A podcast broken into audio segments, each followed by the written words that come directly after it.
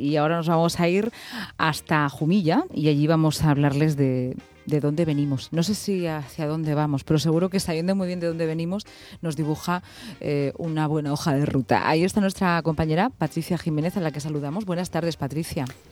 Muy buenas tardes. ¿De dónde venimos? Al menos de una parte de dónde venimos. Bueno, es que no, no, te, no, te, estoy preguntando así esta tarde por el origen del todo, ¿eh? que si no, sino bueno, por una parte de dónde venimos. Ahí en Jumilla más o menos estés sí. investigándolo hace un tiempo.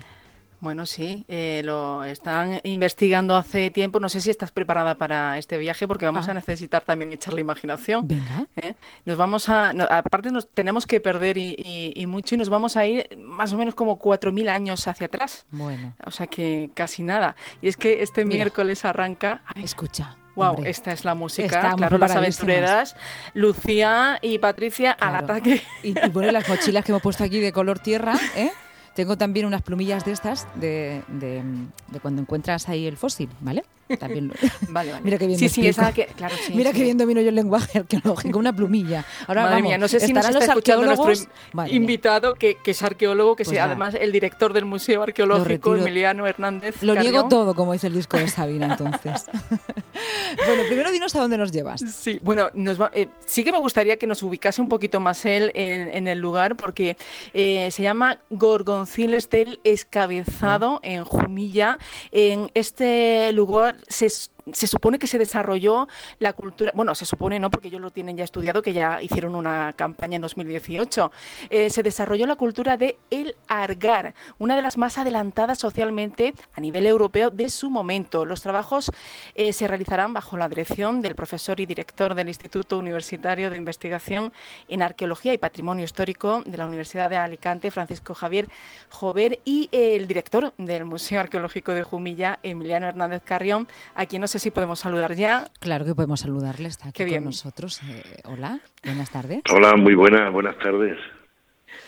Eh, muy buenas, Emiliano, encantado de escucharte y sobre todo, Igualmente. por favor, eh, ponnos en el mapa eh, Gorgonciles del Escabezado. Sabemos que está en Jumilla, pero es que yo lo he buscado en el Google Maps y no lo he encontrado. No, las, es que es una sierra, que además es un poco larga y que está a caballo, aunque queda dentro del término municipal de Jumilla, pero está al límite con la provincia de Albacete, con Albatana en concreto. Uh -huh. Entonces es, el yacimiento está ahí y casi nosotros cuando excavamos y tiramos las piedras hacia el norte caen en Albatana, en término municipal de Albatana. Entonces, es una zona muy... Eh, está al noroeste de, de, Jumilla y ya digo, pegado al término municipal de Albatana, a la provincia de Albacete. Ya. Emiliano, buenas tardes, también desde buenas los tardes. Estudios Nacionales de Murcia. Antes de entrar en el argot del campo semántico arqueológico, esto de que ustedes tiran las piedras para el norte, esto, vamos a ver, ¿lo hacen solamente en este yacimiento arqueológico o en general?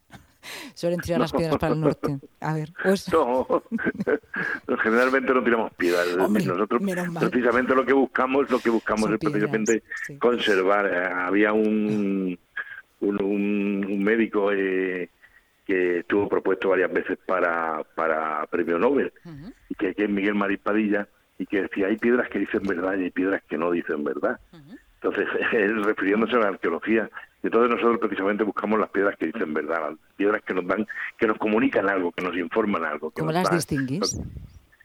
Eh, pero, hombre, ya primero has estudiado y segundo tienes la formación suficiente y la experiencia suficiente como para distinguir la verdad, en este caso, la piedra que te dice la verdad de la que no te dice la, la verdad, o que no te da información, no es que no te diga ya. la verdad, es que no te da información. Que son más discretas, más reservadas son más reservadas, efectivamente, son más introvertidas. Oye, que, que, esto es casi poético, ¿no? Lo de piedra introvertida. Pero es, es muy así, ¿no? Hemos hecho varias entrevistas a, en diferentes yacimientos arqueológicos, Patricia y, y, Emiliano, y es verdad, el profesor, bueno, recuerdo las palabras siempre de García del Toro, aquí en la Universidad sí. de Murcia, que nos decía que las piedras hablaban, que era cuestión de saber escucharlas, ¿no? En su caso nos dice que algunas son un tanto más discretas y por eso no, no las oímos, pero seguro que información tienen, tienen todas. Eh, seguro, seguro. Cuéntenos cómo es ese yacimiento. Pues es un yacimiento muy chiquitito, es una cosa, es una pequeña aldea de la edad del bronce, como muy bien decíais, de la época del Largar, y entonces es una, una pequeñita aldea que tendría pues seis, siete casas, no habría más, eh, o viviendas, es que no podemos hablar de casas, sino viviendas, porque estaban asociadas unas a las otras, y que controlaba un pequeño paso natural que hay que luego se fosilizó en una, en una vereda, en una pequeña vereda, una vía pecuaria, ¿no?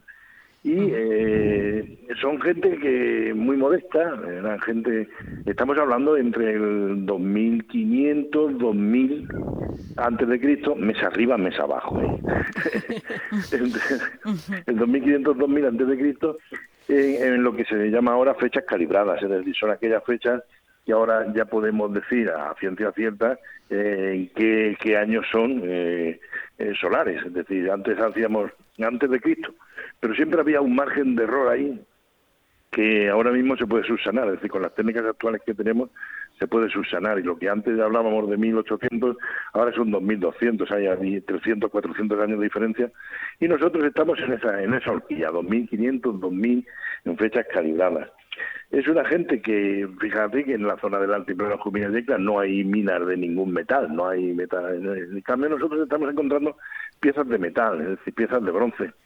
¿Por qué? Porque la gente del, Largar, sobre todo en la zona de Almería, al sur de Murcia, que sí hay minas eh, metalíferas, sí obtenían ese metal y lo fabricaban y entonces lo distribuían por todo su territorio.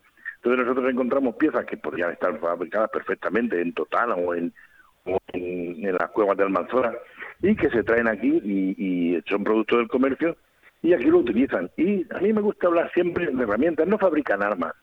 El hombre lo que necesita es comer todos los días, ¿no? Entonces, ¿qué fabrica? Herramientas que le faciliten la vida y que pueda hacer las labores propias eh, del campo, de, de, huerta, de ganadería, es decir, de la, de la economía que ellos tenían en aquellos momentos. Yo quería saber, Emiliano, ¿por qué cree que precisamente eh, se ubicaron en esa zona eh, y, eh, a la que nadie más volvió en tantos años? No, jamás, sí, aquello se abandona en torno al 1800, 2000 antes de Cristo y jamás nadie vuelve allí. El hecho de que se ubiquen allí es, como digo, controlaban una zona de paso natural, una zona de transhumancia de ganado. posiblemente aparte de la propia economía que ellos tenían de cultivar, porque cerca hay un manantial, el manantial de Montesinos, y que tendría una pequeña huerta para sus hortalizas. Hay unas grandes extensiones ahora mismo de viñedos, pero que en su momento serían viñedos, olivos y, cereal, fundamental para que ellos tengan. Y aparte está ese camino de tránsito de ganado que ellos posiblemente eh, les cobraran un pequeño impuesto por darles seguridad. Es decir, tú pasas por mi territorio, pero tú me dejas aquí una, una pequeña oveja o me dejas un cabrito o me dejas algo y yo no te ataco, no te hago nada. Entonces es una forma también de cobrar un impuesto, de cobrarle el IVA a la gente del momento por transitar en ese en esa ruta que además era necesaria, es decir, los ganados siempre tienen que buscar pastos de invierno y pastos de verano y para eso hay unas rutas trazadas que además se conocen perfectamente, las tenemos estudiadas perfectamente.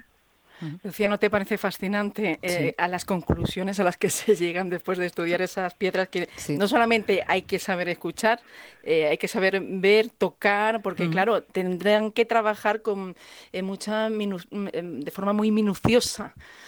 Claro, claro, porque por ejemplo, el fabricarse una hoz con, con dientes de siles, es decir, una piedra con el siles, vas haciendo lo que luego se hará en los trillos, es decir, luego evoluciona eh, las hoces, en primer lugar, se hacen con siles, se van haciendo una muesca, la van insertando en, una especie de vara, en una especie de, trozo de madera, y cuando evoluciona y ya se conoce el metal perfectamente, la metalurgia, primero del bronce y luego del hierro, luego no es que abandonemos el siles, el siles lo conocemos actualmente, lo hemos perdido, la verdad es que lo hemos perdido a finales ya del siglo XX, que se ponían los trillos, esas piedras que se ponían en los trillos para separar la paja del grano que le daban vueltas en la era para, para hacer lo que es la tría, lógicamente, para separar la paja del grano. Es decir, que el siles ha tenido una utilidad durante miles de años y que el hombre lo ha estado buscando siempre su útil, no, no hacía armas, también hacía armas, ojo, es, la flecha con la punta de flecha también era de siles, pero evoluciona de la hoz al trillo de donde viene la famosa frase esa de agujero bolo, ¿no? Agujero piedra. Pues es que en el trillo esa donde había un agujero había que poner una piedra, había que poner un chile.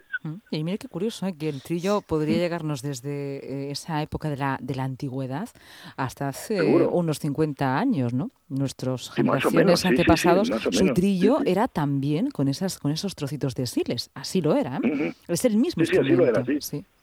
Y el mismo tipo de piedra, ojo, y el mismo tipo de piedra. Qué poco hemos cambiado, ¿no? Poco, poco. ¿A que sí? Yo siempre he dicho que desde época romana hasta, como tú muy bien decías, hace 50 años, hemos evolucionado muy poco, muy poco. Nos movíamos en carro, trabajábamos en files. Eh, Las, las herramientas tenían muy curiosamente la misma forma, las azadas, la hoz, eh, el rastrillo. Es decir, el rastrillo, fíjate, qué herramienta tan simple que aún se usa. Yo aún la uso en el campo. Ujú, Eso hemos encontrado rastrillos en Coimbra del Barranco Ancho. ujú. Es Usted- una herramienta hecha ya en hierro, Ujú. pero pero pero que, que tiene 2.500 años la que hemos encontrado. Hasta que llegó la tecnología, ¿no? Que nos cambió de era. No sé si usted como arqueólogo piensa que también ese es el cambio de era. Eh, incluso ahora, ¿no? Lo podríamos ver. Nuestra manera, incluso de comunicarnos, ¿no? Es a través de la tecnología. Eh, ¿Estamos hablando de una nueva Sí, era para sí. usted? Para mí sí, para mí sí, estamos indudablemente, estamos en una nueva era y aunque no vale hacer propaganda ni hacer publicidad, pero que nosotros cariñosamente en el albor arqueológico le decimos el coca-colense. Ah, el Coca-Colense, de verdad. Sí. ¿De verdad? Sí, bueno, pero que es una cosa broma, una No, cosa muy- entre- entre muy tenernos bien. nosotros. Sí, porque en, algún yacimiento también te encuentras alguna cosa moderna, Sí. alguien que se le ha ido, que se le ha caído algo, alguna moneda incluso nos hemos encontrado. Y el otro día nos encontramos una peseta, una peseta además de Franco. Bueno, Claro, cuando llegas ese y dices, ¿cómo defines eso? Te dices contemporáneo, puede tener 200 años de, de antigüedad, ¿no? Pues puede ser un eso. Y entonces decimos del coca-colense. Todo el mundo entiende que es reciente. Mire usted que se habla ahora de, de la era del antropoceno, ¿no? De cómo la mano del hombre ha cambiado incluso la edad Eh, geológica de la. Tierra, pero quizá el coca-colense sea eh, lo más eh, parecido a, a lo que vivimos, ¿no? Porque incluiría también ese concepto de globalización. Claro, claro, porque el, el resto del envase de esta bebida te la puedes encontrar tanto en Australia como en Estados Unidos, como en Argentina, como aquí en Comilla, o en España, ¿no? Entonces define, como tú dices, el antropoceno se define un, un periodo muy concreto, más reciente, que sería este que nosotros eh, en el argot eh, coloquial, ¿no? Lo, lo utilizamos así, lo decimos así. Muy curioso. Coca-Colense. Coca-colense. No, no, esto, esto me lo apunto, ¿eh? Ya sabe- ah, ya no- no- no Sí, no, pues, Nos gusta mucho utilizar estas nuevas terminologías en una época, lo decimos mucho, Patricia, los em, compañeros, colaboradores, que es un, es un momento también de, de- para la creatividad, para la invención, ¿no? Para la creación de Sí, sí, sí, palabras, sí. incluso. Las que usamos ya se crearon en algún momento y es por algo, ¿no? Muchas tienen un origen onomatopéyico, como, como sabemos, ¿no? Eso también es hacer arqueología del lenguaje. Pues Sí, ahora sí, tenemos que crear, tenemos que crear nuevas palabras. El coca-colense, Claro, pero- la nueva normalidad, ¿cómo sería para un arqueólogo? Pues el otro día lo definió muy bien uno de los excavadores de Otapuerca. Dice, ha disminuido el nivel de colillas, el índice. Hay un estrato que han disminuido el nivel de colillas de tabaco. Ese puede ser uno, uno bueno. Y en cambio está aumentando, desgraciadamente, el nivel de mascarillas y guantes. Ay, Ah, pero mira qué Eso curioso. se ve por las calles, Ya. por las calles es que ya se ven, es decir, es, es un nivel que lo definiríamos eh, enseguida, ¿eh? Entonces- un arqueólogo se daría cuenta enseguida. Sí, Emiliano, eh, la nueva normalidad se definiría en una fórmula casi casi newtoniana en directamente proporcional al número de mascarillas en el suelo e inversamente proporcional al número de colillas. Efectivamente, Pues efectivamente. ya lo tenemos. Sí, sí.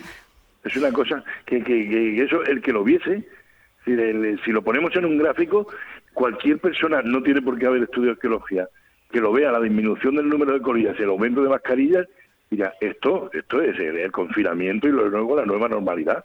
Lo definiría perfectamente. Qué curioso. Bueno, pues eh, Emiliano, eh, hemos pasado una muy buena tarde con usted. Espero que nos deje volver a pasar algunas más durante este verano. Sí, porque nos han Cuando quedado queráis. muchísimas preguntas. Por ejemplo, bueno, ya nos contará también cómo se van a ir desarrollando el, el trabajo, si el COVID ha va- variado la forma en la que se van a eh, realizar esos trabajos, pero es que yo me voy a ir con usted un día para que me, me- me- me lo enseñe. Sin problema. Sin Sí, problema. El- genial, el- ya lo tengo el- ya digo, está un poco lejos del casco urbano de Comillas, Sí, pero vamos, eh, cuando queráis estáis invitadas. ¿eh? Vale, yo iré por la- iré- El almuerzo va por nuestra cuenta. Yo iré por la zona sur, por aquello de las piedras que tiran para el norte, ¿vale? Exactamente, caen en Narbatana, caen No en otro ser. término municipal. No vaya a ser que ahí sin que querer tengamos un problema. Ojo, el acceso al yacimiento es por el sur, ¿eh? A, B, ya, ya, ya. Bueno, muchísimas gracias Emiliano Hernández, Patricia Jiménez por este viaje a la historia y a los conceptos. Un abrazo. Bueno, abrazo. muchas gracias.